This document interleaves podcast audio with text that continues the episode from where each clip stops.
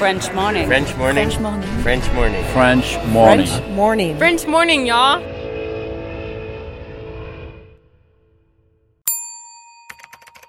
Expatrié. Nom. Adjectif. Vient du grec exo et patrida. Se dit d'un individu qui réside dans un autre pays que le sien.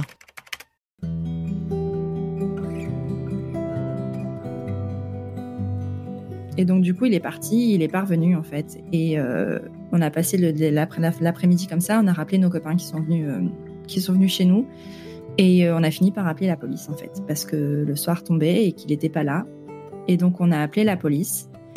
Et on a eu un appel en plein milieu de la nuit d'un Cet épisode a reçu le soutien de la CFE. La CFE, vous connaissez? C'est la Caisse des Français de l'étranger et il s'agit d'une caisse de sécurité sociale créée en 78 pour les Français résidant hors de France. Maladie, maternité, accident du travail ou encore retraite.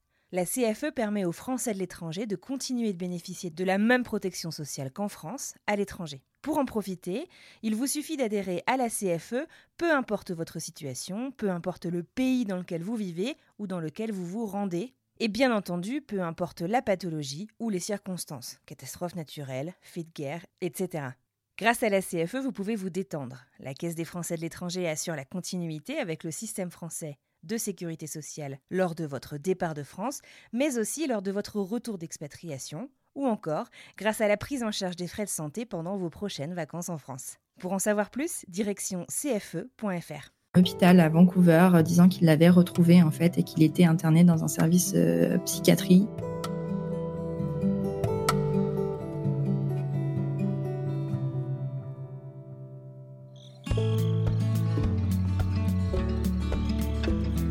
Au début de sa vie d'adulte, Élise Bulté rencontre deux Canadiennes par le biais de son meilleur ami.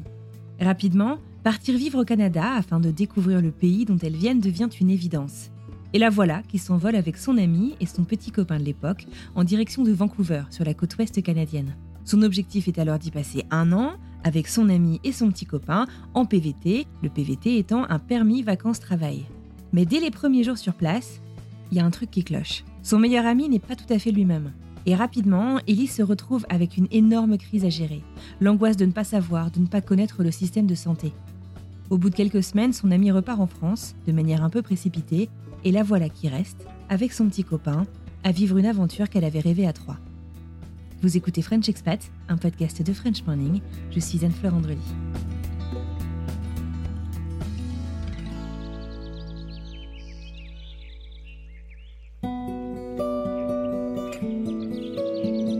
Je m'appelle Élise, j'ai 31 ans, j'habite donc euh, à Lille, dans le nord de la France. Euh, je suis paxée à mon amoureux qui s'appelle Alexis et on a une petite fille qui va avoir 4 ans bientôt. Je pense que quand ce sera diffusé d'ailleurs, elle aura 4 ans.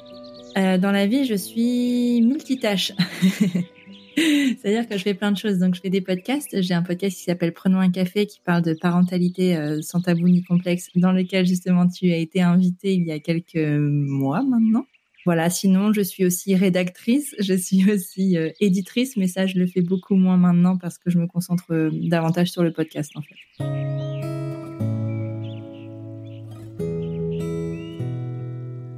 Donc, on va parler du coup de ton voyage au Canada, qui s'est passé du coup il y a une dizaine d'années, c'est ça? Un peu moins, je suis partie en... C'était les élections en France en 2012. D'accord, 2012, ouais, donc presque. presque ouais, c'est vrai qu'on est en 2021, moi dans ma tête on Eh est ouais. en 2018 si tu veux. Donc, Oui, ouais, c'est ça. J'aimerais bien euh, du coup revenir un tout petit peu sur ton enfance et voir euh, la composante voyage en fait euh, chez Élise en grandissant. Est-ce que ça a été euh, quelque chose qui était très important pour toi ou est-ce que ça a été quelque chose auquel tu aspirais mais auquel tu avais moins accès Comment ça s'est passé? Alors les voyages dans mon enfance c'était inexistant, complètement inexistant. J'ai pas voyagé du tout. Euh, Je partais pas en vacances tous les ans parce que j'avais des parents qui étaient entrepreneurs, qui étaient à leur compte et qui travaillaient beaucoup. Et ça, ça passait au-dessus du reste euh, en termes de loisirs entre guillemets, on va dire. Donc on partait pas spécialement beaucoup en vacances. Et quand on partait, ça restait en France, on partait pas à l'étranger. On est parti une fois à l'étranger quand j'avais 18 ans. On est parti en Tunisie, mais tu vois, c'était pas non plus, c'était très organisé, c'était pas un voyage vraiment euh, partir à l'aventure et, allons-y. moi, enfant, je pensais pas que c'était possible. Enfin, c'est pas partie de, mon quotidien ni de mon environnement, donc je, j'envisageais pas en fait de partir. Euh, l'étranger m'appelait pas. Je n'appelais pas l'étranger non plus. Alors, du coup, c'est marrant parce que tu dis euh, c'était pas vraiment voyage parce qu'on est parti euh, pas vraiment à l'aventure. C'est quoi ta définition du voyage, du coup? Pour moi, le voyage, c'est d'aller s'imprégner de ce qui se passe vraiment en fait euh, ailleurs, d'aller vraiment rencontrer les personnes qui vivent, de l'immersion, quoi. Ouais, c'est ça. C'est de l'immersion et c'est pas juste du tourisme où tu prends tu prends ton sac à dos ou et ton pique-nique et tu vas tu vas visiter tous les points touristes, tu regardes les points de vue et puis tu rentres à ton hôtel. Moi, ça, ça m'intéresse pas dans le voyage. Alors du coup, donc euh, a priori, le voyage faisait pas forcément partie de ton champ des possibles. Mhm. Euh, tu savais même pas que tu pouvais vraiment y avoir accès. Donc d'où est venu ce déclic euh, un jour? Donc tu fait quoi 21 ans, 22 ans Quand je suis partie, j'avais j'avais presque 23 ans. en fait, quand j'étais à la fac, mon meilleur ami, lui, son père s'est remarié avec une Canadienne en fait. donc voilà, ça, ça part de là surtout. Et euh, donc, euh, euh, quand il avait 18 ans, il est parti en échange au Canada dans une famille canadienne. Quelques mois, et en fait, là-bas, dans la famille dans laquelle il était, il y avait deux filles, donc des jumelles, qui sont ensuite venues en France quand on était à la fac, et je les ai rencontrées. Je suis devenue très amie avec ces filles. donc c'est comme ça que le, le, Canada a commencé à m'attirer et, et voilà donc ça c'était en 2009 donc c'était quand même un peu de temps avant avant le départ, ouais, c'était en 2009. Elles sont venues pendant deux mois. Et voilà, c'était vraiment trop chouette. Et puis, on s'était dit euh, comme ça, pour rigoler, euh, ben, vous êtes là, on s'est trop bien entendu. La prochaine fois, c'est nous, quoi. Et finalement, de, de, on en parle comme ça, c'est devenu un vrai projet et c'est devenu surtout indispensable, en fait. Il fallait que je parte. Quand je suis partie, c'était euh, ça ou rien. Enfin, c'était devenu un besoin indispensable. Ah ouais, c'est dingue, d'accord, presque obsessionnel quoi. Ouais. Du coup, donc c'était le Canada ou rien? Ah oui, non, c'était euh, c'était pas je pars en voyage, c'était je pars à Vancouver. Tu connaissais euh, donc tu n'étais pas forcément parti au Canada avant, mais tu connaissais quoi du Canada avant de partir? Alors moi, j'avais l'image du Québec parce que c'est ce que c'est ce qu'on voit en France en fait, comme c'est francophone, j'imagine que c'est euh, la raison pour laquelle on voit ça en premier. Moi, le Canada, c'était la neige, les moins 40 en hiver et, et l'accent de Céline Dion.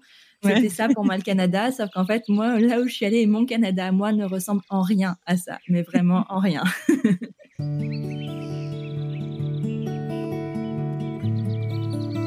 Comment du coup tu as, préparé ce, voyage? Parce que finalement, tu n'es pas partie toute seule. Tu as rencontré donc euh, ces deux filles par euh, ton meilleur ami. Est-ce que euh, c'était quand même toi l'impulsion de ce voyage? Ou est-ce que c'était un projet commun et vous étiez complètement alignés? Ou est-ce que tu as eu à convaincre quelqu'un de venir avec toi? On a, j'ai jamais eu à convaincre personne de venir avec moi parce que dès le départ, ça a été un, projet en commun. Au début, les personnes n'étaient pas forcément déterminées sur euh, sur ça. Bon, en, fait, je pense que l'impulsion venait surtout de mon meilleur ami, donc parce qu'il y était déjà allé, qu'il connaissait bien euh, la culture euh, canadienne et et parce qu'il avait les contacts aussi pour nous aider à y arriver. Donc l'impulsion venait de lui, en tout cas l'idée. Le cerveau de l'opération, c'est moi clairement le cerveau organisationnel de l'opération, c'est moi. Et il y avait une troisième personne parce qu'en fait, on n'est pas parti à deux, on est parti à trois. Et ça, ça fait partie aussi de l'histoire, assez importante d'ailleurs, c'est une partie importante de l'histoire. On est parti à trois, donc à l'époque, quand on a décidé et quand on a commencé à organiser le voyage, on n'était que trois amis. Il se trouve qu'au bout d'un moment, c'était devenu mon meilleur ami et mon petit ami de l'époque. En fait, on est parti donc à trois. Euh, parce que parfois les relations d'amitié se transforment, hein, surtout quand on a 20 ans et pleine d'hormones.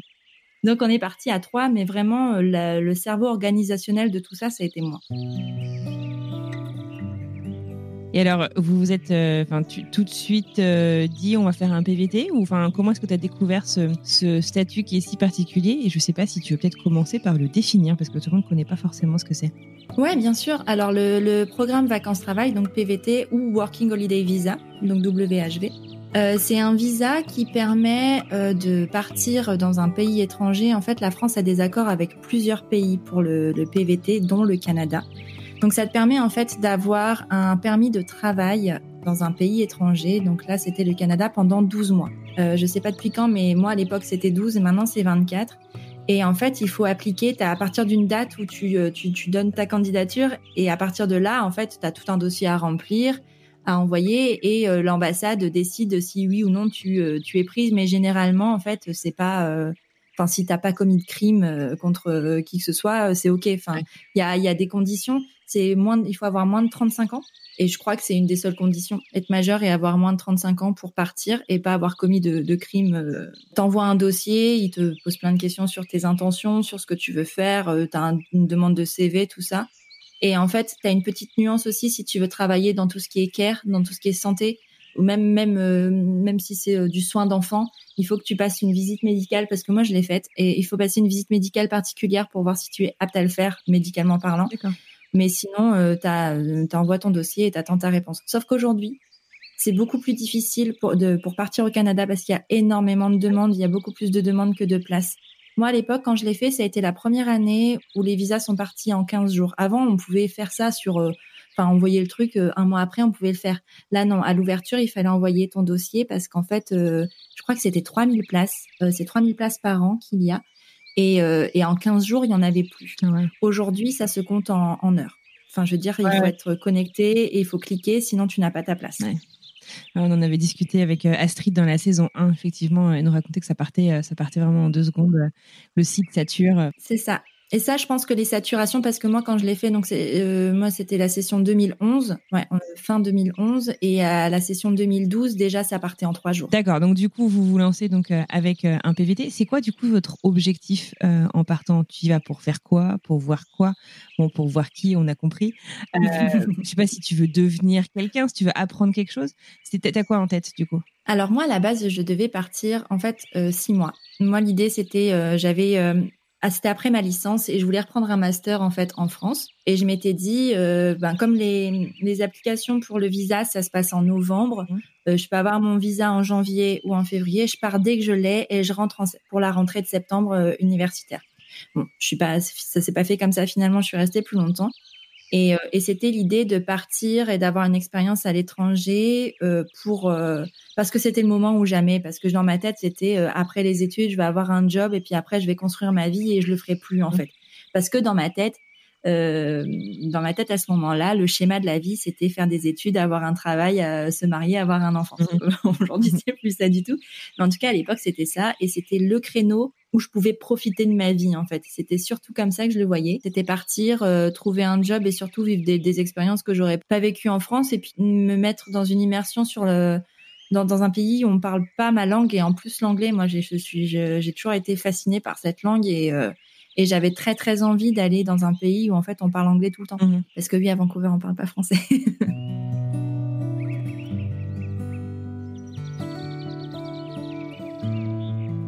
Pour ceux qui ne connaissent pas Vancouver, tu pourrais nous le situer un peu sur une carte euh, au Canada? Bien sûr. Euh, en fait, Vancouver, c'est sur la côte pacifique. Donc, en fait, c'est vraiment à l'opposé du Québec. C'est à l'autre bout du Canada, de l'autre bout du continent, euh, par rapport à, à, nous qui sommes en France, en tout cas là, moi, où je suis. Donc, c'est vraiment l'autre bout. Et en fait, c'est à la frontière euh, avec les États-Unis parce qu'on est à deux heures de Seattle quand on est à, à Vancouver. Donc c'est vraiment euh, la côte pacifique, euh, tout en bas, c'est le donc sud-ouest. c'est quoi C'est 9 heures de décalage avec la France? C'est ça, 9 heures, ouais. Donc vous voilà, partis, tous les trois, ouais. sac à dos. C'est parti à l'aventure. Comment se passe l'arrivée? Comment est-ce que tu te comment est-ce que tu te sens? Enfin, tu as tout à découvrir en fait à ce moment-là. Ouais. En fait, l'arrivée se passe un peu d'une façon particulière parce que je suis pas partie avec les garçons. Euh, les garçons sont partis une semaine avant moi parce que moi, ayant passé la visite médicale, ça a pris plus de temps pour que j'obtienne mon visa. Mhm. Donc eux, ils sont partis euh, juste. Euh... Le pire, c'est qu'ils sont partis. C'est moi qui ai pris leur billet d'avion, c'est moi qui ai tout fait, mais ils sont partis, tu sais. Euh, donc ils sont partis tous les deux pendant. Ouais, je crois que c'était une semaine, dix jours comme ça où ils ont été qu'à deux et moi je les ai rejoints après. Et je suis arrivée sur le sol canadien le 14 février 2000, 2012. Ah, pour la Saint-Valentin. Eh oui, j'ai été accueillie avec des roses et tout en mode Love Actually, c'était magnifique. Ah, c'est génial. C'était très drôle ceci dit et c'était vraiment chouette. Et en fait, l'avantage qu'on avait, c'est que ben du coup la belle-mère de mon meilleur ami avait un appartement à North Vancouver. Donc en fait, on n'avait pas la question du logement. Elle nous l'avait prêté euh, au début, avant, euh, enfin pas, pas pour tout, tout, le temps du séjour, mais pour qu'on puisse euh, avoir un pied à terre pour trouver un job et tout ça, et seulement après trouver notre propre appartement. Donc on n'avait pas vraiment de pression en fait finalement quand on est arrivé. Moi je suis arrivée là-bas en mode vas-y c'est génial, j'ai ma grosse valise, elle est hyper lourde mais je m'en fiche, je sais où je vais habiter et, et let's go, on part à l'aventure. Et surtout sur les premiers jours, enfin les premières semaines, on s'était pas du tout mis en mode il faut que je trouve un job. C'était j'ai des économies, j'en profite un petit peu et puis on verra après pour le job. On va déjà voir l'environnement, comment ça se passe, s'imprégner un peu de tout ça et après et après, on partira sur euh, la recherche euh, du, du fameux job. Ça s'est vraiment pas passé comme ça d'ailleurs, mais euh, mais c'était l'idée. C'était mais c'était vraiment en mode étudiante, si tu veux. Tu vois, j'étais juste une étudiante qui partait à l'étranger et qui, pour la première fois de sa vie, avait aucune obligation, aucune attache parce que j'avais ça aussi. Moi, moi, mon voyage au Canada a surtout été une grosse fuite. Hein. Je suis partie et c'est pour ça que ça devenait une urgence. C'est que moi, je voulais absolument fuir tout ce qui se passait en France. C'était le moment où mes, parents, mes parents venaient, étaient en plein divorce. C'était le, gros caca, hein, clairement. Et j'avais juste envie de fuir. Donc moi, je l'ai vécu comme une immense, un immense sentiment de liberté. En fait, quand je suis arrivée au Canada, c'est ok. En fait, de toute façon, je suis trop loin. Ils peuvent pas me rattraper. Ils peuvent rien me dire si je réponds pas au téléphone. C'est pas grave. Et ils peuvent pas me retrouver. C'était vraiment ça. J'avais vraiment ce sentiment-là de liberté.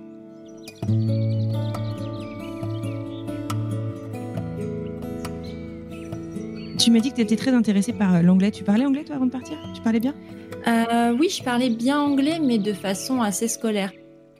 Après, euh, enfin, je veux dire, quand Ciné Laurel, donc mes amies canadiennes, étaient en France, euh, elles parlent pas du tout un mot de français. Et, euh, et, les échanges se passaient toujours super bien. Elles m'ont même toujours dit qu'elles étaient épatées par rapport, euh, voilà. Donc je savais très bien me faire comprendre. Ça, c'est pas un souci. Par contre, mon accent est pourri. Hein. J'ai l'accent typique français, ça c'est sûr. J'ai pas l'accent du Nord, mais j'ai clairement là, un accent français quand je parle en anglais. Il y a des mots que je ne sais pas dire, tous les mots en th là, ça, ça je, je sais pas les dire. Mais il n'empêche que je comprends très bien. Ça, j'ai jamais eu de problème de compréhension et je sais me faire comprendre. D'accord. Alors tu sais te faire comprendre, sauf, sauf que, sauf pour dire ton prénom? Raconte-moi. c'est vrai. oui, parce qu'en fait, mon prénom, euh, je savais jamais comment le prononcer. Donc, quand je disais Élise avec, sans, enfin, juste avec mon accent à moi, euh, les gens comprenaient pas ce que je disais. Et quand j'essayais de le dire avec un pseudo accent anglais, les gens comprenaient Alice. Et c'est assez drôle parce qu'Alice c'est le prénom de ma fille aujourd'hui. Donc, euh, c'est drôle. Mais il y a un lien du coup? Non, ça n'a pas du tout de lien. Non, non, non, mais c'est assez drôle. Et du coup, c'est vrai qu'après, j'y ai pensé. Je me suis dit, bah c'est cool parce que si elle, elle part à l'étranger, eh ben tout le monde comprendra son prénom. Pourtant, Elise, c'est pas un prénom, euh, enfin si compliqué, enfin dans les faits, mais c'est pas en anglais. tu as le prénom Elise, mais c'est euh, Elise, tu vois, E 2 L I S. Et c'est une autre façon de le dire et j'ai jamais réussi à le dire de façon à ce qu'ils comprennent vraiment. Alors je l'écrivais. Ouais tu vois, sur mon téléphone ou sur un bout de papier, je c'est ça mon prénom. Et du coup, j'attendais qu'il le prononce. Et puis voilà, c'est voilà, bon.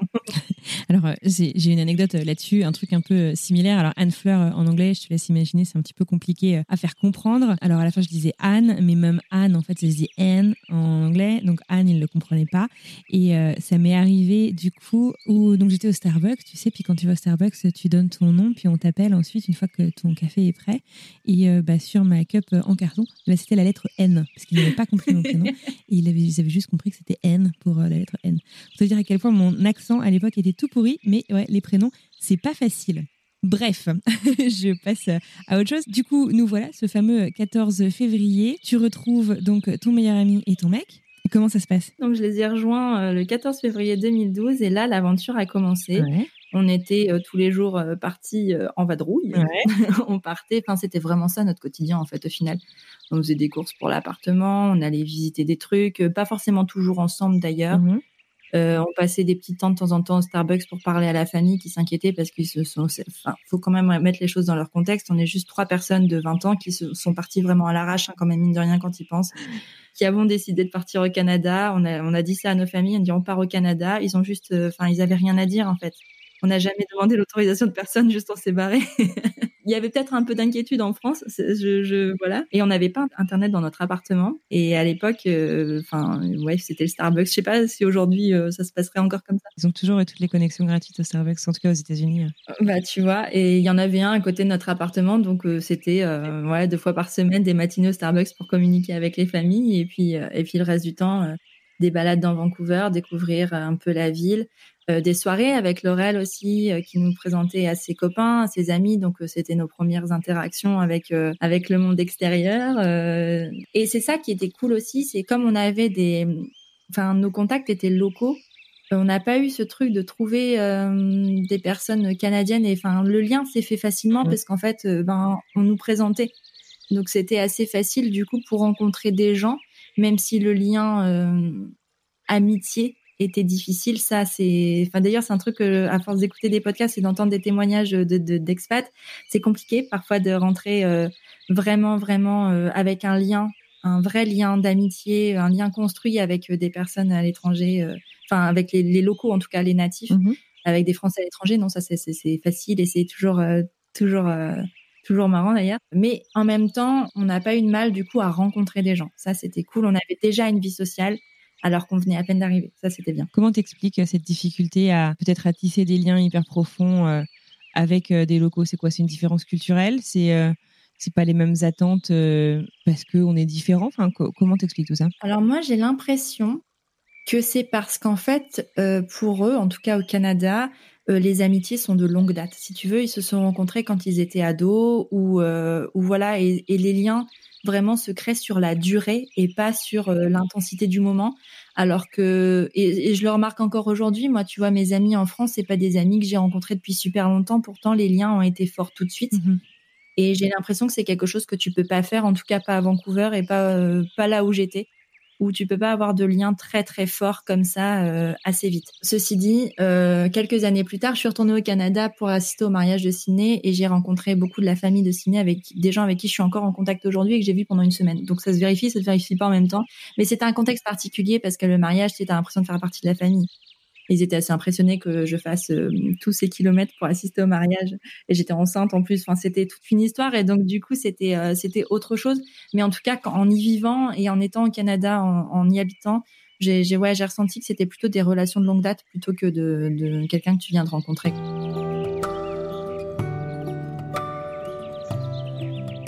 Vous passez donc euh, ces premières semaines à visiter.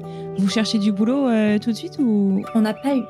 D'accord. Ouais. On n'a pas eu le temps de trouver du travail tout de suite parce qu'il s'est passé quelque chose d'assez euh, grave quand on était au Canada. Et il peut y avoir de l'émotion dans ce discours parce que c'est la première fois que j'en parle. Donc, euh, en fait, trois semaines après notre arrivée au Canada, on a fait une soirée avec euh, donc Laurel et Sidney et Calvin, donc qui est aujourd'hui le mari de Sidney, euh, qui euh, eux habitaient à Mérite, donc qui sont c'est à deux heures, trois heures de Vancouver et qui étaient descendus justement pour faire une soirée avec nous. Et en fait, pendant la soirée, mon meilleur ami a eu des crises un peu de comme de la démence en fait, un peu. Euh, où il est parti euh, complètement euh, en live. Enfin, il a il a déraillé complètement sur le plan psychique et bon, en toute transparence, ils avaient fumé. Donc au début, on a mis ça le, compte sur un bad trip. Ouais. voilà sur euh, sur ça, sur un bad trip. Et euh, d'ailleurs, euh, ne fumez pas, c'est mauvais pour la santé. Mais donc on a mis ça sur le compte d'un bad trip. Et on s'est dit ok, bah il réagit mal parce que peut-être que voilà c'était trop fort ou il allait. En fait, il faisait des allers-retours entre la salle de la, la, table de la salle à manger et le salon où il prenait un cahier et il écrivait des trucs. Il écrivait des trucs. Il écrivait des trucs. Il faisait des dessins. Il, il revenait. Il repartait. Et en fait, il faisait que ça que ça. Donc euh, c'était étrange, mais on s'est dit ok. Enfin de toute façon, il avait l'habitude d'écrire dans des carnets. Enfin, il a toujours fait ça et c'était pas euh, problématique. Mais là, euh, il avait l'air très inspiré, mhm. vraiment très très inspiré sur ça. Et, donc voilà, les copains partent, on va se coucher. On se dit bah voilà, peut-être que ça demain ça ira mieux en fait. Et en fait, la nuit a été atroce. Enfin, c'est la une des pires nuits de toute ma vie de toute façon parce que ça a été, on a quasiment pas dormi parce que on était à l'affût en fait. Lui, il a pas dormi. Lui, il n'a pas dormi du tout et en fait, on l'entendait bouger. Il continuait à faire ses allers-retours et à être dans son délire. En fait, il était plus là. Enfin, euh, il était plus là hum, psychologiquement et mentalement. Donc la nuit se passe comme ça. Le lendemain matin, on range l'appartement parce que bon, on avait fait un peu de bazar. Et euh, lui s'en va. Il s'en va et dit euh, pour aller chercher des clopes. En bon français, nous étions fumeurs. Donc vous arrivez encore à communiquer avec lui en fait. Ouais, ouais, ouais. Il avait encore à ce moment-là des moments de, de présence. Mhm. Il s'en va chercher des clopes, sauf qu'en fait son paquet de clopes, euh, il a mis trois heures à aller le chercher. Et quand il est rentré, il n'avait pas de paquet de clopes. Et là, il a commencé à vraiment dérailler et à nous dire euh, des trucs, enfin, qu'il avait vu Jésus, qu'il avait vu Bouddha. Enfin, c'était vraiment des trucs très religieux et en fait, euh, en gros, il se prenait pour un de ses dieux en fait. Et puis en fait, d'un coup, il, parle comme ça, puis nous on était en train de passer l'aspirateur, en train de surveiller tout ça, et en fait là, il, est, il est reparti pour encore une fois aller chercher un paquet de clopes, sauf qu'il est parvenu. Et ça, c'était en début d'après-midi et on a passé toute l'après-midi à pas avoir de nouvelles. Et puis à l'époque, on n'avait pas encore de téléphone portable. On venait d'arriver et puis, euh, enfin, on avait un téléphone et, c'était moi qui l'avais, donc c'était pas forcément très utile. Mais on avait qu'un seul téléphone canadien et, euh, Et donc, du coup, il est parti, il est parvenu, en fait. Et on a passé l'après-midi comme ça. On a rappelé nos copains qui sont venus, qui sont venus chez nous. Et on a fini par appeler la police, en fait, parce que le soir tombait et qu'il n'était pas là. Et donc, on a appelé la police. Et on a eu un appel de, en plein milieu de la nuit d'un hôpital à Vancouver euh, disant qu'il l'avait retrouvé en fait et qu'il était interné dans un service euh, psychiatrie. On se posait beaucoup de questions et on pouvait pas y aller avant le lendemain matin. Donc euh, ben on a dormi ce qu'on pouvait. Mhm. Et le lendemain, on, part avec Laurel parce que du coup c'est ça aussi qui est compliqué, c'est que ça faisait trois semaines qu'on était là. l'anglais oui on comprend, mais alors le jargon médical non. Quand les émotions qui viennent aussi, enfin c'est Ouais. C'est difficile. Mm. c'est difficile et puis c'était très flippant surtout. Enfin, on savait pas, on savait pas. Puis tu te dis, euh, il est euh, dans un hôpital psychiatrique. Ça ressemble à quoi un hôpital psychiatrique en fait? Tu sais pas. tu vois les films, tu vois. Moi, j'avais vu des films où il y avait des hôpitaux psychiatriques. Là, le film, le film avec euh, Alberi, là, et tu dis, mais en fait, ça va être ça. Enfin, c'est quoi? Enfin, moi, je, je, je, flippe. Et puis, on connaissait rien non plus au système médical canadien. Enfin, qui est différent d'une autre. On savait pas s'il fallait qu'on paye quelque chose, il fallait pas. Enfin, on n'avait aucune idée. Donc on s'est dit, on n'y va pas tout seul. Ça c'est pas possible. On peut pas y aller que tous les deux. Mhm. Donc on a demandé à Laurel de venir avec nous. Elle est venue avec nous. Donc heureusement qu'elle était là d'ailleurs. Et heureusement qu'en fait on connaissait des gens canadiens sur place en fait parce que je sais pas comment on aurait fait. C'était pas c'était pas gérable. Donc on allait le chercher et en fait ils nous l'ont rendu. Genre euh, voilà, il est sorti.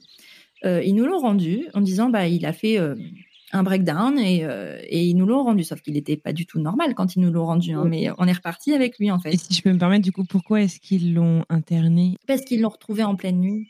Oui, mais quand on retrouve quelqu'un en pleine nuit, on le met pas à l'hôpital. Non, mais parce qu'il n'était pas, pas cohérent du tout. Enfin, il, disait des trucs vraiment pas cohérents et puis surtout. Euh, je, ne sais même pas d'ailleurs comment ils ont pu retrouver notre numéro, comment ils ont eu, enfin, je sais pas en fait comment tout ça. C'est vrai que c'est des questions que je me suis même jamais posées. Je sais pas comment ils ont fait pour nous retrouver à notre adresse. Enfin, euh, je sais pas du tout. D'accord. On, l'a récupéré. On est allé manger. Je me souviens, c'était un KFC. Enfin, on est allé manger et on est rentré à l'appartement. Et là, pour le coup, ça. Après, ce qui s'est passé, ça a été vraiment euh, quelque chose de très euh, très difficile à vivre parce que là, là, il était plus jamais là. En fait, il y avait, en fait, il a fait des crises de schizophrénie. Donc il y avait cinq personnalités différentes qui s'exprimaient mhm. à tour de rôle. Donc ça fait très très peur et pendant toute la journée et ça s'est jamais arrêté. Donc en fait c'était euh, un coup il y avait la personnalité enfant qui ressortait, un coup il y avait euh, la personnalité de Dieu qui ressortait. Enfin il y avait plein de choses comme ça et ça ça a duré toute la journée. Voilà, ça a être dur pour vous cette journée. Il avait jamais vraiment fait ça du tout euh, avant? Non, jamais. Non, non, non, jamais, jamais, jamais. Et là, c'était, tu peux plus mettre ça sur le compte d'un bad trip de la drogue, en fait. C'est pas possible. C'est voilà. Avec le recul, tu, on a vu qu'il y avait eu des, des choses précurseurs, mais euh, mais que on n'aurait jamais imaginé parce que c'est des choses, choses qu'on connaissait pas. C'est une maladie qu'on connaissait pas, qu'on n'avait jamais vue. Enfin, pas raison d'y penser. Voilà. T'es à milieu d'imaginer qu'un truc comme ça, ça va t'arriver. En plus, t'es à l'autre bout du monde, tu connais personne. Mmh on avait la sa responsabilité en fait, parce qu'il fallait aussi après, ben, revenir après, mais mais du coup, il y a eu toute cette journée de crise et la nuit. En fait, non, c'était cette nuit-là qui a été la pire, je crois, de toute ma vie, parce que en fait, on pouvait pas dormir. Il fallait toujours quelqu'un avec nous. Et à un moment, en fait, la, chance qu'on avait, c'est qu'on était au rez-de-chaussée, donc on n'avait pas d'inquiétude sur le fait qu'il puisse sauter par la fenêtre ou quoi. Et en fait, une nuit, euh, enfin cette nuit-là, il y a eu un truc, euh, où il, s'est mis à la fenêtre et euh, c'était assez étrange. Et, et là, en fait, on a dit, on peut pas gérer ça on peut pas gérer, on sait pas ce qu'il faut faire, donc on a appelé le 911 et des personnes sont venues le chercher. C'était la police qui est venue, c'était des policiers. Il y avait une femme et un homme euh, qui étaient très très bienveillants et très sympas avec nous, qui nous ont rassurés et qui nous ont dit exactement où ils allaient l'emmener et qui ont été euh, vraiment euh, vraiment très à l'écoute. j'ai été très impressionnée d'ailleurs par ça parce que je pensais pas, tu vois, que ça allait être comme ça. Et donc en fait, ils l'ont emmené. Ce qui a été très impressionnant, c'est qu'ils l'ont menotté quand même. Ça, c'était dur aussi à regarder. Et ils l'ont emmené dans un hôpital à North Vancouver. Donc, euh, North Vancouver, c'est euh, la petite ville au-dessus de Vancouver. On habitait à North Vancouver. Et puis voilà, nous, on a fini la nuit comme ça. Euh, on savait au moins où il était. Le lendemain matin, on a appelé, enfin, on a demandé à Laurel d'appeler pour savoir, voilà, ce qu'il en était. Ils nous ont dit qu'il dormait, mais ils l'ont mis sous ses actifs, en fait, et il a dormi pendant plusieurs jours. On n'a pas pu le voir et on savait pas ce qui se passait. Mais entre-temps, en fait, il a fallu, euh, il a fallu appeler la famille. Bah alors la famille en France, en fait, pour expliquer ce qui se passait alors qu'on ne comprenait pas nous-mêmes. En plus, on n'était pas sa famille non plus au Canada, donc pour avoir les informations, c'était assez compliqué parce qu'on n'était pas, euh, on n'était ni représentant légal ni euh, ni on n'avait pas le même sang. On était juste amis, mais en même temps, on était les seules personnes à être là mmh. et à représenter, enfin, une quelconque autorité. Euh, sur le sol canadien. Donc en fait, euh, mais ça, ça va parce qu'en fait, ils nous ont quand même euh, donné beaucoup d'informations. On a appelé sa famille, il a fallu leur dire, et donc en fait, pendant des semaines, on a été le relais entre la famille et lui. Et nos, journées, en fait, c'était partir à l'hôpital et, répondre au coup de téléphone. Et, ça a été ça pendant trois semaines. Au final, au bout d'un moment, euh, parce que sa mère pouvait pas venir parce qu'elle avait pas de passeport. Enfin, tu vois, enfin, c'est plein de trucs comme ça qui n'étaient pas euh, mis en place. Sa belle-mère, du coup, comme elle était canadienne, c'était plus facile. Elle est venue, mais pareil, en fait, elle a pas de, elle est juste mariée à son père. Tu vois, c'est pas sa mère. Donc, il y a eu encore tout ça. Et au final, au bout de trois semaines, euh, il a été rapatrié en France mhm. parce que sa belle-mère est arrivée et qu'elle a pu gérer aussi, ben, parce qu'elle est canadienne déjà, c'est plus facile. Elle connaissait tous ces systèmes-là mhm. que nous, on ne connaissait pas. Donc, ça a été trois semaines où on a vécu que pour ça où euh, notre aventure euh, légère euh, et, de fuite au Canada n'existait plus en fait. C'était plus du tout ça. Et ça a été, ça a été dur en fait parce que c'est pas comme ça qu'on l'imaginait et on savait pas tellement quoi faire. Et puis à côté de ça, on n'avait pas de boulot, on n'avait pas de tout ça, donc il fallait apprendre à, à, gérer ça aussi. Et donc, donc sa belle-mère est arrivée et il est reparti en France et, et voilà. Et en fait, lui, il a été diagnostiqué schizophrène. Aujourd'hui, il va très bien. Il va très bien. D'ailleurs, c'est assez un petit miracle parce qu'en fait, euh, il a refait des crises après en rentrant en France et ça a mis du temps à guérir. Mais en fait, euh, là, il a plus de symptômes, plus du tout. Il a plus aucune médication non plus. Donc, il va très bien. Euh, c'est le parrain de ma fille d'ailleurs. Et il est en pleine forme. Et, et moi, de le voir aujourd'hui, de le voir évoluer, c'est quelque chose d'assez fort pour moi parce qu'en fait, après avoir vécu tout ça et après avoir vu tout ça, enfin, il y a toujours un côté de moi qui, qui m'inquiète pour lui, toujours. Mais, mais de voir ça, ça me ça me rassure. Et puis bien sûr ça a créé un lien qui est assez euh, parce que ce qu'on a vécu ensemble enfin ça personne peut l'enlever. Il, sait du coup lui ce qui s'est passé? Il sait ce par quoi vous vous êtes passé? Il le sait il le saura peut-être un peu plus. Et encore je suis pas allée dans les détails en écoutant le podcast mais on en a beaucoup parlé. Euh, parce qu'en fait après quand on est rentré euh, parce qu'en fait on a quand il est rentré en France on n'avait plus de nouvelles personne ne nous donnait des nouvelles. Et ça, c'était assez dur pour nous à vivre aussi. Il y avait juste un copain qui arrivait à faire le relais parce qu'il avait bien compris l'importance que c'était pour nous de savoir. Mais sinon, euh, la famille, enfin, on n'avait aucune nouvelle de personne, donc on savait pas ce qui se passait. Ça, c'était assez dur pour nous à vivre. Vous avez euh, imaginé à ce moment-là mettre un terme à l'aventure euh, PVT Non, parce qu'en fait, on pouvait rien faire. On serait rentré en France pour quoi faire? Enfin, on n'avait aucun Enfin, on n'était pas sa famille, on n'était pas. De toute façon, euh, même les administrations hospitalières en France ne nous auraient rien dit. On n'aurait pas pu être là pour lui et il n'avait pas besoin de ça. Et en fait, je crois qu'il nous en aurait beaucoup voulu si on était rentré, parce que c'était son rêve à lui aussi en fait cette aventure-là et que et que qu'on le vive pas et que qu'on n'y soit pas resté. En fait, je crois qu'il s'en serait déjà beaucoup voulu lui. Mhm. de ça, d'avoir euh, d'avoir gâché ça et, et on pouvait pas lui faire ça en plus. Et puis pour nous, il n'y avait pas d'intérêt à rentrer en fait. Rentrer pourquoi Pour trouver quoi?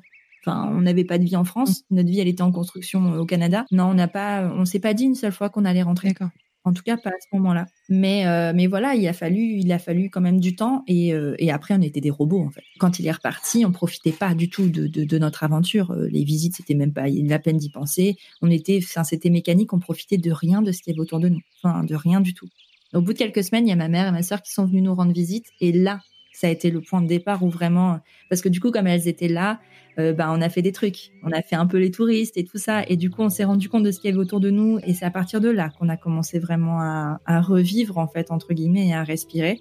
Mais entre le moment où ça a commencé, où les crises ont commencé, jusqu'au moment où ma mère est arrivée, euh, non, on a, on a surtout été en mode automatique et robot et on n'a pas vécu notre aventure canadienne comme on l'avait imaginé en tout cas. Ouais, et vous ont réancré peut-être un petit peu dans le présent et dans le, dans le, dans le moment et dans le lieu, quoi, du coup.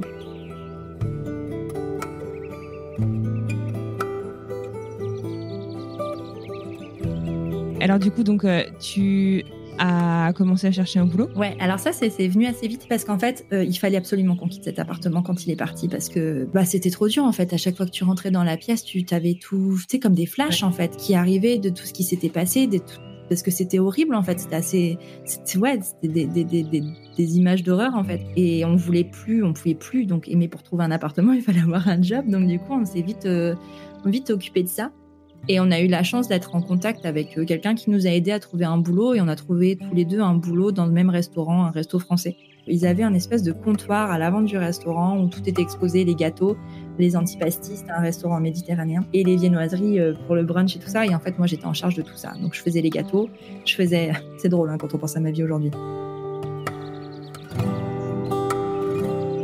Et donc ça vous a permis donc de vivre Enfin, comment s'est passé du coup la suite, euh, la suite du séjour? T'étais parti pour euh, rester six mois? Ouais, c'est ça. Du coup, ça passe, euh, enfin, ça passe assez vite. Ça passe très vite parce qu'on est arrivé en février. J'ai trouvé un boulot. Je pense que j'ai commencé mon boulot fin mars, un truc comme ça. Donc quand il est parti, en fait, on a trouvé notre boulot fin mars, et puis après, ben, ça a roulé. Et en fait, ce qu'il y avait de cool, c'est que dans ce boulot-là, il y avait beaucoup de Français qui travaillaient euh, dans ce resto. Et donc, du coup, on a vite euh, créé des liens avec des gens qui étaient français. Et je ne sais pas pourquoi on en avait besoin, mais on en avait besoin à ce moment-là de, créer du lien avec des personnes qui sont euh, qui étaient qui étaient françaises. Et, on a créé des liens avec des gens qui sont toujours mes amis qui habitent à Lille maintenant aujourd'hui, donc c'est assez drôle, mais euh, c'était pas le cas à l'époque, mais du coup c'est assez drôle. Et puis en fait petit à petit on a créé un réseau comme ça où euh, notre vie c'était d'aller au boulot, de faire des hikes, d'aller euh, d'aller de, de, chiller à la plage, de, de faire des trucs avec des copains, des soirées, des trucs comme ça. Et c'était ça notre vie en fait.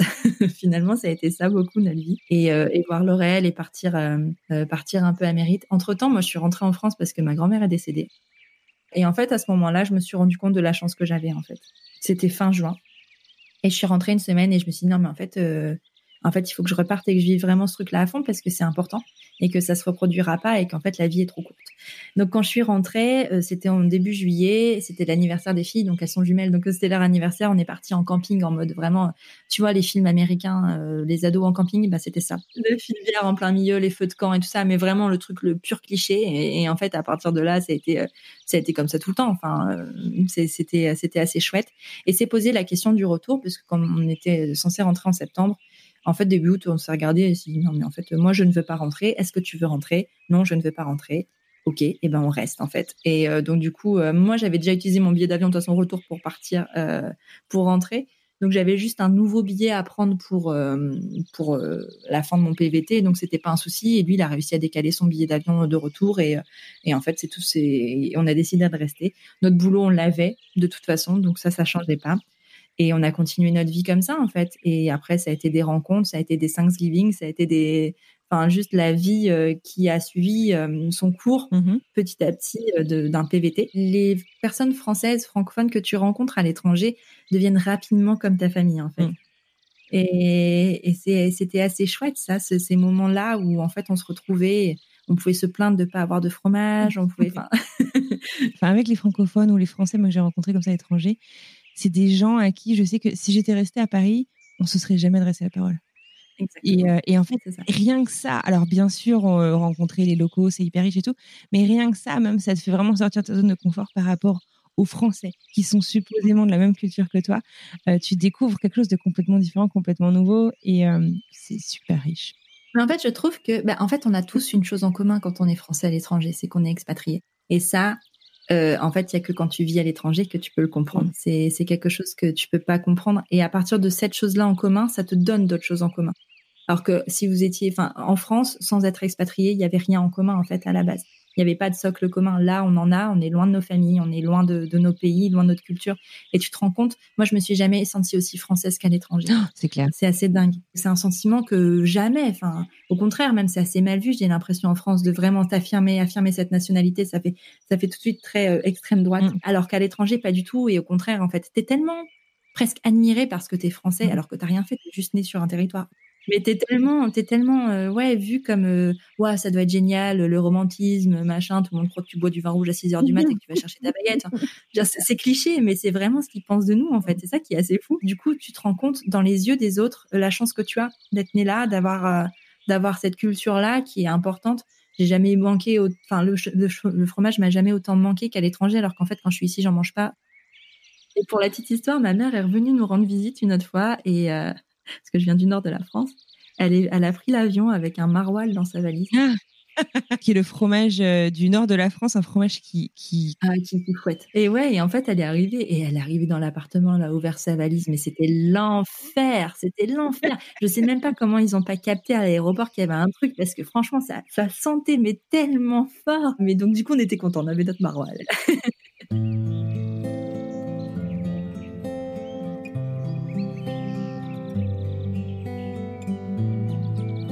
Du coup, euh, je ferme les yeux. J'ai envie que tu m'amènes à, Vancouver là tout de suite. Tu m'amènes où?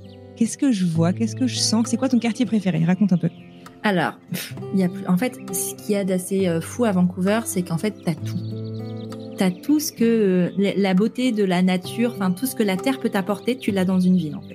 Parce que mhm. tu as la montagne, donc tu as toutes les randonnées, tu as les stations de ski, euh, enfin l'hiver. Donc en fait, tu peux aller, tu peux aller euh, skier et, euh, et, faire ta saison tranquille comme si tu habitais au bord des Alpes. En fait, la même chose. L'été, tu as la mer, enfin, tu as la plage dans la même ville. Donc tu vas à la plage, tu fais ton truc de beach volley, tu, tu fais tout ça. T'as t'as t'as ça et t'as la ville en fait. T'as tout, t'as as un esprit citadin avec les tours géantes. Enfin voilà, il y a beaucoup de films d'ailleurs qui sont tournés à Vancouver. Il y en a énormément et en fait, tu as des tournages à tous les coins de rue. Enfin, je veux dire, c'est la vie à l'américaine qui peut te faire rêver. Tu sais, quand tu penses New York City, des trucs comme ça, euh, tu l'as. Et donc, en fait, tu as, absolument tout. Tu es dans, dans, une grande ville et tu, tu respires le grand air en même temps. C'est une ville qui est hyper euh, hyper green. Vraiment, tu as tout et puis tu as les, les, quartiers euh, typiques euh, comme comme dans la plupart des grandes villes américaines, tu as Chinatown, tu as le quartier indien, tu as le quartier enfin tout ça et tu as un quartier qui s'appelle Yaletown aussi qui rappelle énormément le sud de la France. je trouve ça assez assez intéressant. C'est vraiment cool. C'est là où était le restaurant d'ailleurs dans lequel je travaillais. Euh, et, euh, et, voilà, en fait, un quartier préféré, je sais pas si j'en ai un, parce qu'ils ont tous une particularité. Tu vois, à Kitsilano, t'as la plage, et t'es vraiment en mode, t'es à Los Angeles presque, enfin, sauf qu'il fait un peu plus froid quand même, il fait pas 40 degrés. T'as East Van où c'est plus euh, branchouille, tu sais, euh, genre tous les, euh, les, les, les, cool kids sont sont dans ce quartier-là. C'est un peu moins cher aussi au niveau des loyers. T'as Downtown où ben, vraiment t'as as la vie avec les grandes les grandes tours et des, des gens un peu hype qui habitent là. Après t'as as North Vancouver où là c'est un peu plus familial. T'as vraiment des familles qui habitent. T'as West Van aussi où euh, t'as encore plus de familles et c'est un quartier vraiment très riche parce que tu sais ça fait vraiment penser. Euh, t'as plein de maisons au bord de la mer, euh, vraiment ce genre de truc.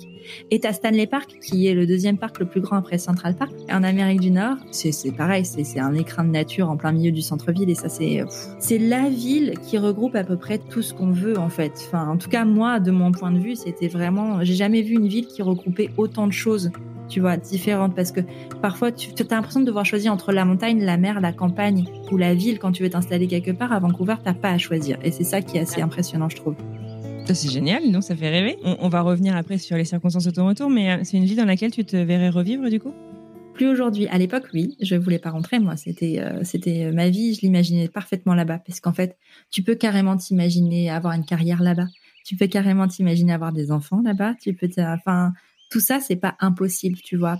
Tu vois la différence si je peux comparer euh, à Paris, par exemple, je m'imaginais pas vivre, euh, avoir des enfants à Paris, tu vois. À Lille, oui, mais euh, mais à Lille, c'est encore autre chose. Du coup, il y a plein de choses que je retrouve. mais ouais, à Vancouver, en fait, j'avais l'impression que tu pouvais tout faire je pouvais tout faire en fait. Il n'y avait pas de, il y avait pas de limite à l'ambition que j'avais dans ma vie en tout cas. Je n'ai qu'une hâte, c'est qu'on rouvre les frontières parce que ça fait partie un peu de, de mes targets pour euh, bon 2021, 2022, on verra. Du coup, donc vous étendez euh, votre séjour. On revient euh, un peu dans votre histoire. Ouais. J'imagine que l'heure du retour approche. Comment est-ce que tu vis ça? Comme tu dis, tu n'avais pas envie de rentrer. Ah, très mal. Comment ça s'est passé tout ça? Je vis vraiment très mal le retour. C'est, je veux pas en entendre parler.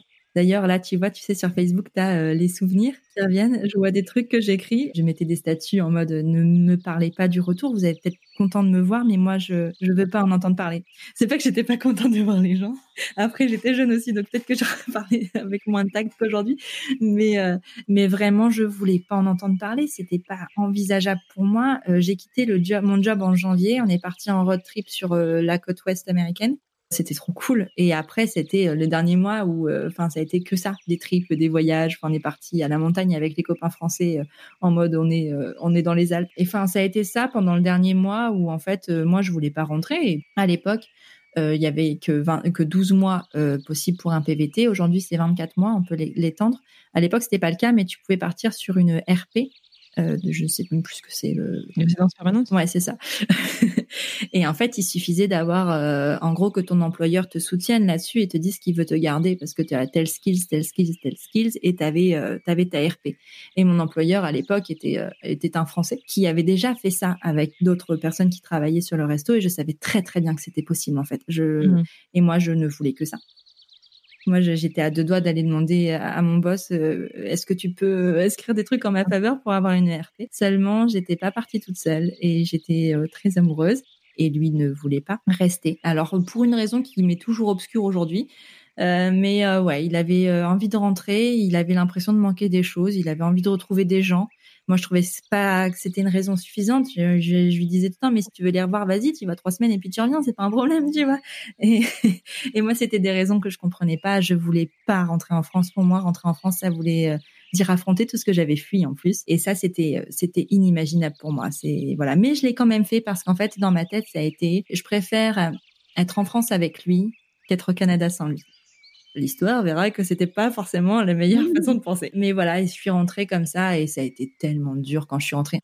Je suis rentrée chez ma mère, dans le nord de la France, dans l'Avenois. Donc, il y avait euh, les gens avec qui j'ai grandi.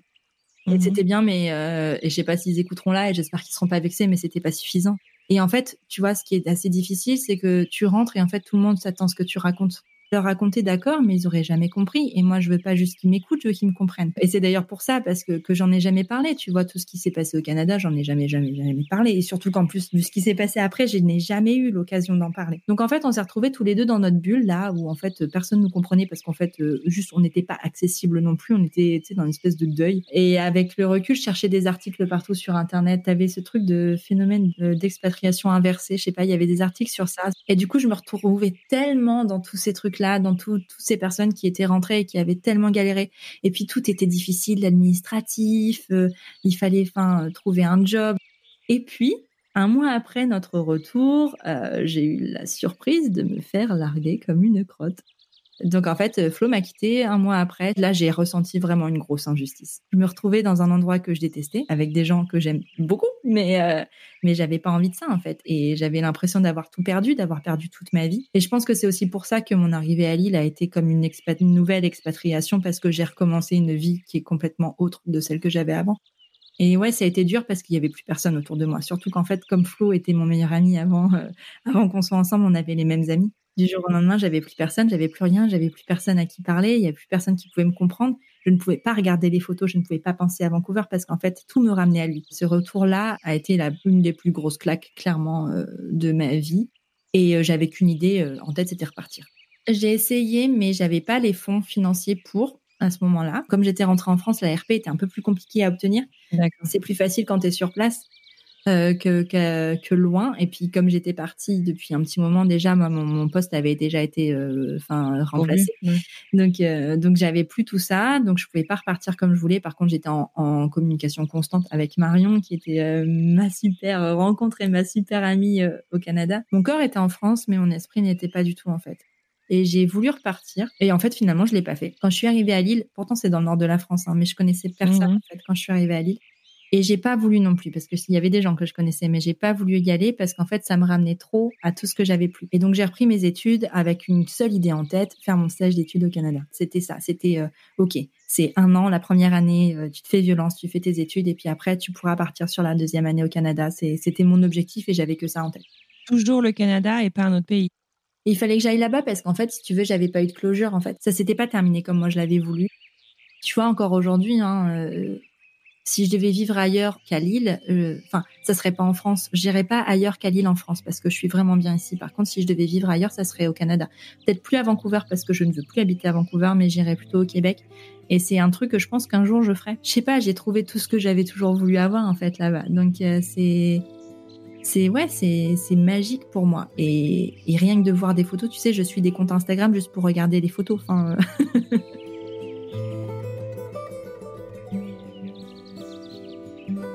Et tu dis euh, que tu irais au Québec et que tu veux plus vivre à Vancouver. Tu sais expliquer pourquoi ça?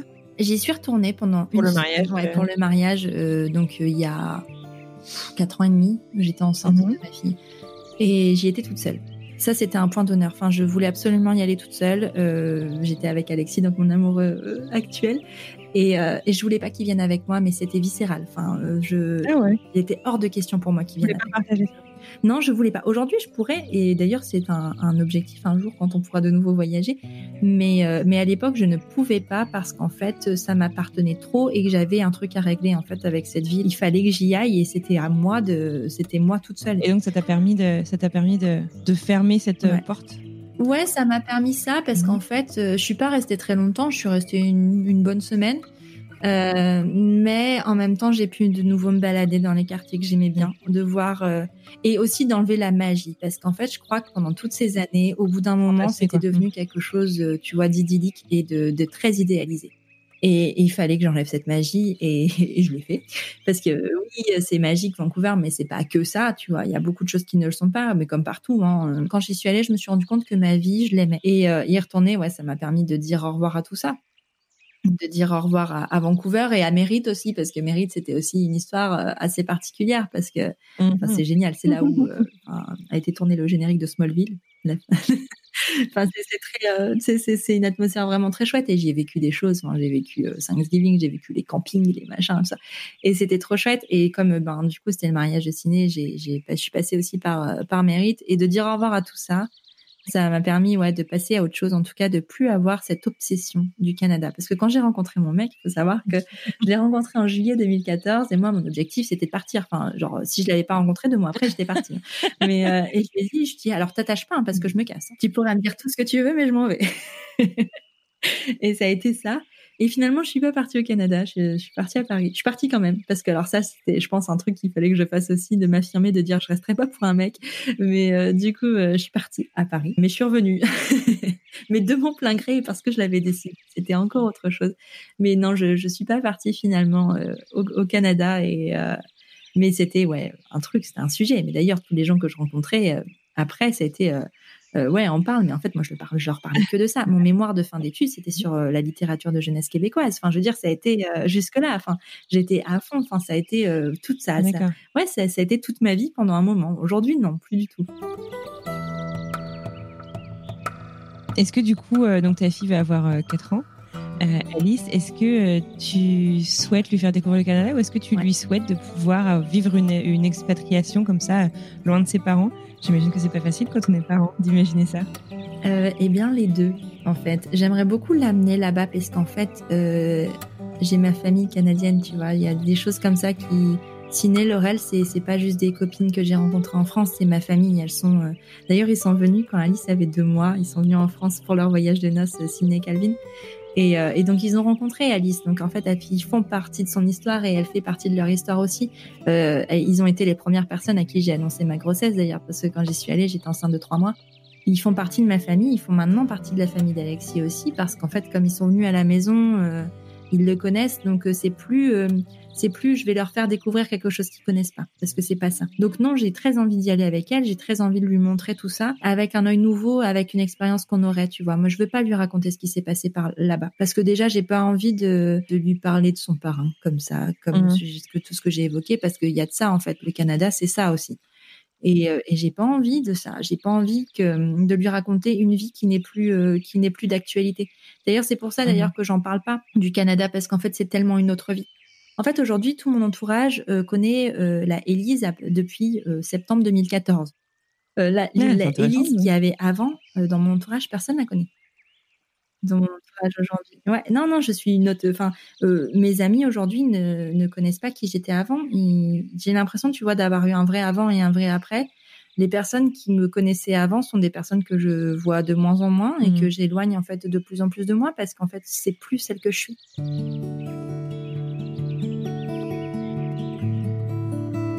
Alors, du coup, euh, à quoi ressemblerait ta vie, tu penses, si tu n'étais jamais partie? Alors là, j'en ai aucune idée. Je sais même pas si je me serais vraiment épanouie finalement. Je sais même pas si j'aurais osé entreprendre tout ce que j'entreprends aujourd'hui, en fait. Parce que mm, aussi bien que je me sois sentie à Vancouver, euh, ça n'a rien à voir avec la façon dont je me sens aujourd'hui, en fait. Et, et, je suis très attachée à ma ville. Je suis très attachée à Lille. Je suis très attachée à mon environnement parce qu'en fait, euh, cette ville m'a apporté tellement plus que n'importe quelle autre ville en fait. J'ai l'impression que toute cette expérience, ça t'a appris beaucoup la détermination aussi. Peut-être. Peut-être. Ça m'a appris qu'en fait, il n'y a pas de fatalité et en fait, on peut se relever de tout. Que même à l'autre bout du monde, avec les pires galères du monde, tu peux t'en sortir en fait. Et qu'il euh, n'y a pas de je, moi, je dramatise rien. Je suis très positive comme personne et même si je suis dans la merde, je sais que c'est temporaire en fait. Et je pense que, Vancouver m'a appris ça. M'a appris que ben ouais, tu peux tomber très très très très bas, mais quand même te relever et t'en sortir en fait. Je sais pas si j'ai vraiment appris des choses sur moi à Vancouver. Je pense que c'est venu après. Mais ce qui est certain, c'est que sans Vancouver, j'aurais pas appris tout ça. J'aurais pas, j'aurais pas pu faire tout ça. Et j'avais vraiment, vraiment besoin de fuir. ce que je crois qu'à Vancouver, pour la première fois, j'ai été celle que je voulais être aussi. Il y a de ça. C'est que personne me connaissait. Parce que moi, j'ai grandi dans un environnement où tout le monde me connaissait. Parce que de par le métier de mes parents et tout ça, j'ai grandi dans un environnement où vraiment tout le monde avait des a priori sur moi et tout le monde me connaissait. Et là, pour la première fois de ma vie, j'étais qui je voulais être. Et ça, c'était très agréable aussi d'être qui je voulais être. Et c'est ce que je suis d'ailleurs aujourd'hui. C'est ma, ma, nouvelle vie à Lille, ça a été ça. C'est d'ailleurs pour ça que j'ai pas voulu chercher à retrouver des gens qui faisaient partie de ma vie d'avant quand je suis arrivée. C'est que je voulais être qui je voulais être.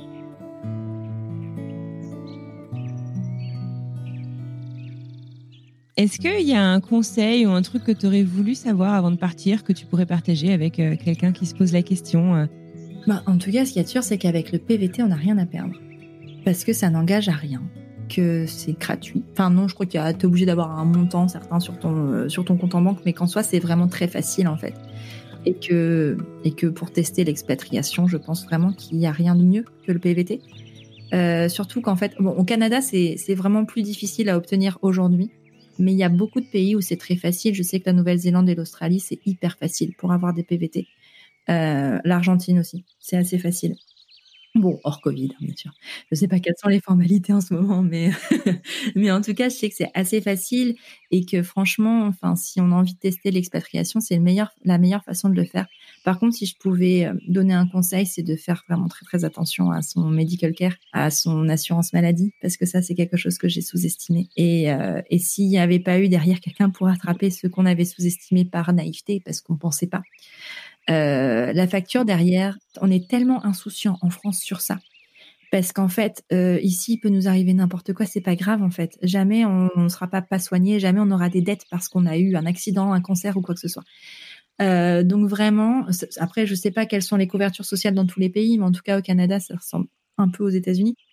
Et donc du coup, vraiment de faire attention à ça, de voir ce qui est couvert, si les rapatriements sont couverts, si, enfin, si on est hospitalisé, à quel à quel niveau on est remboursé parce que pour le coup, euh, ça aurait pu coûter vraiment très très cher s'il n'y avait pas eu quelqu'un pour rattraper derrière nos, notre insouciance en fait. Mmh, je pense que c'est un excellent conseil. Effectivement, je pense qu'on y est. On sait ce qu'on a, mais on se rend pas compte de ce qu'on laisse quand on, quand on, quitte, euh, en tout cas sur ce point-là.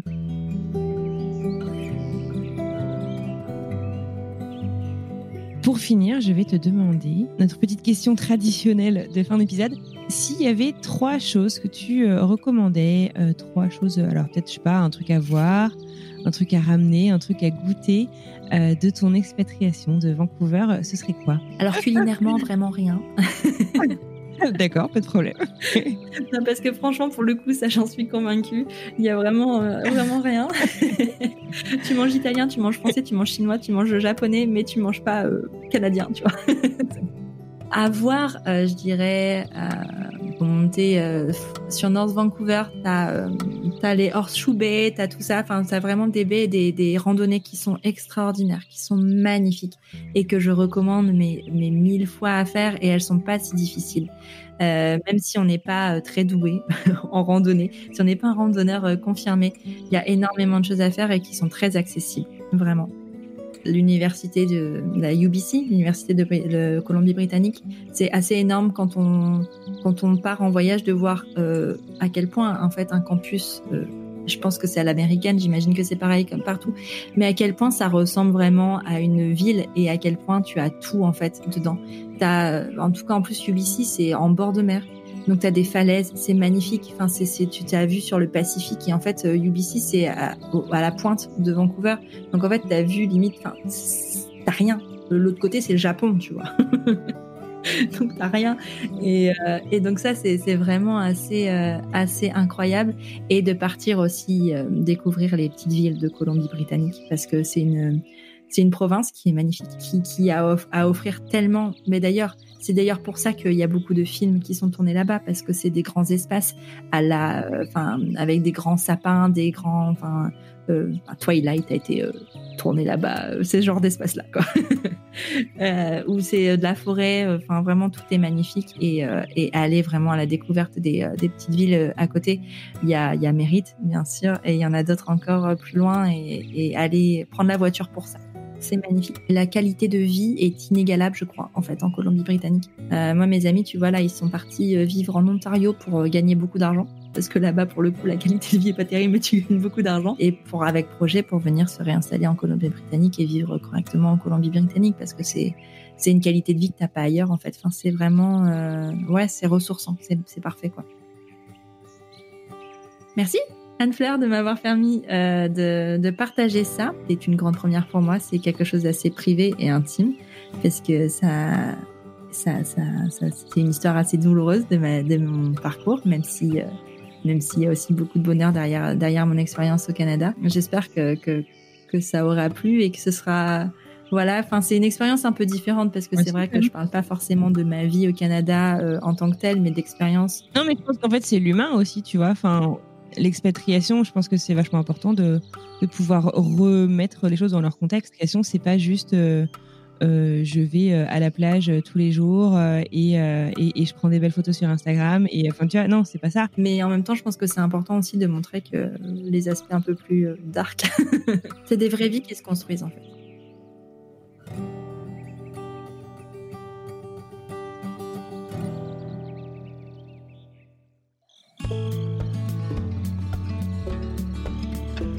Et voilà, c'est tout pour aujourd'hui. Je tiens à adresser un immense merci à Élise Bulté pour ce chouette moment qu'on a passé ensemble il y a déjà un peu plus d'un an, puisque cet épisode avait initialement été diffusé en saison 2 du podcast.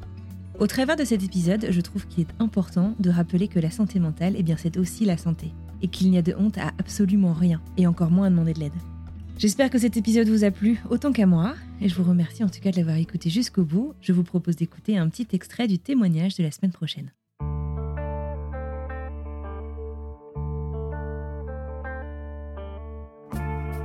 Soit tu peux regarder le truc macro ou micro. Dans le micro, évidemment, il y a plein de différences. Dans le macro, les blancs occidentaux, soyons honnêtes, on est tous un peu pareils. Dans les supermarchés, il y a une marque de bouffe qui est différente que les autres, mais bon, on mange tous du jambon, on boit de l'alcool, enfin, c'est pas si différent que ça. On, des fois, on regarde le micro, mais en général, euh, ça se passe bien. Quand tu es européen et tu déménages en Chine, quand tu vas en vacances, tu fais wow. Lorsque quand tu vas de France à l'Espagne ou France à l'Angleterre ou l'Angleterre à la Suède et à l'Allemagne, en vacances, t'arrives et tu dis oh ouais, l'architecture est différente. Oh, ils mangent un horaire différent. Mais bon, c'est pas une, un clash de culture.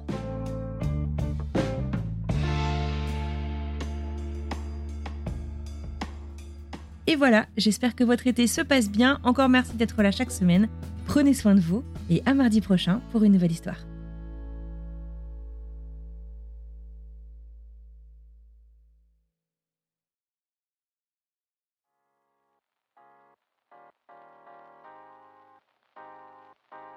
Vous venez d'écouter un podcast réalisé par moi-même, Anne-Fleur Andrely, mixé et habillé par Alice Krief et produit par French Morning. French Expat n'est pas le seul podcast de French Morning. Pour retrouver tous les podcasts du groupe, rendez-vous sur frenchmorning.com slash podcast. À bientôt!